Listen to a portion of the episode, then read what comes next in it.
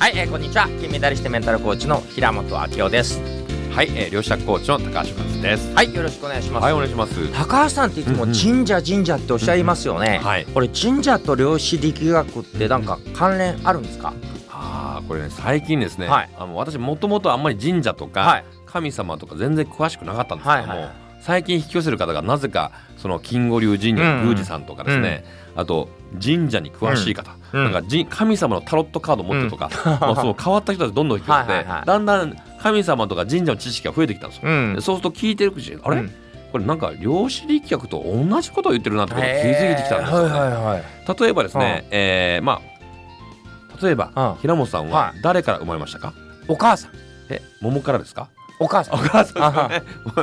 あ のお母さんが生まれました。であ。お母さんお母さん誰から生まれました？お母さん？そう。でこれブワーっといくとひいひいおばあずーっといくとですね、はい。これがまあキリスト教徒だと、はい。アダムとイブと。かはいはい。でも神道だとですね、イザナミの御事うん。イザナギの御事、うん。ありますよね、はい。実はイザナミっていうことはこれ波動線おおでいざなぎっていうのは静かですから静だからこう粒なんですね。へそうだから波と粒の陰と陽こっから実は人間が生まれたというところなんですよね。へで量子力学ですね。そうですよ量子力学なんですこの二重性ですよね、うん。だからまさにそれが量子力で、うん。であと神社参拝する時っていうのはですね、あの砂利があるじゃん。うん。でこれがその参道を表していて、でこの砂利をこの砂利の音が邪気を払うと。へこの邪気を払ってってそして神様ってこのご神体が鏡なんですよ、うん。で鏡から顔を抜くと神、うん。つまり鏡自分の顔に映った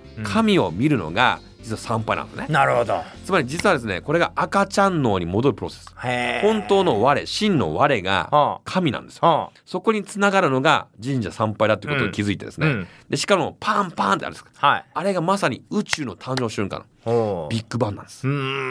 宇宙というのは何もない138億年前、うん。無の状態でした、うん。その130億年に素粒子と反粒子素粒子がプラスの電荷で、反粒子がマイナスの電荷なんですけど、うん。プラスとマイナスが同じ数だけあったので、うん。これ何もない無だったんですね、うん。でその無から有が生まれる瞬間、うん。これは素粒子の数が若干多くなって、うん。そして素粒子と反粒子がうん。結合して光になる、うん。まあ、これがまさに陰と陽ですね、うん。が光ですね、うん。光からまた素粒子と反粒子生まれる、これをブワーっと繰り返してこのパンパンですよ。だから神社によってね二礼二拍手2回叩く、で出雲だったら4回ですよね。出雲神、出雲大社そして、えー、金剛流は3回ですようん。この数が違う。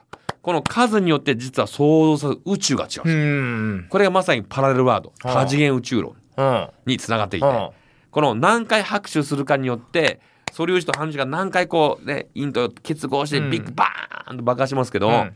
まあ、それが、うん。じゃあ宇宙の創造のプロセスと、うん。実はまさにその神とつながって、うん。うん。パーン叩くのがまさに宇宙のビッグバンとつながることを、うん。昨日気づきました。おおすごいですね。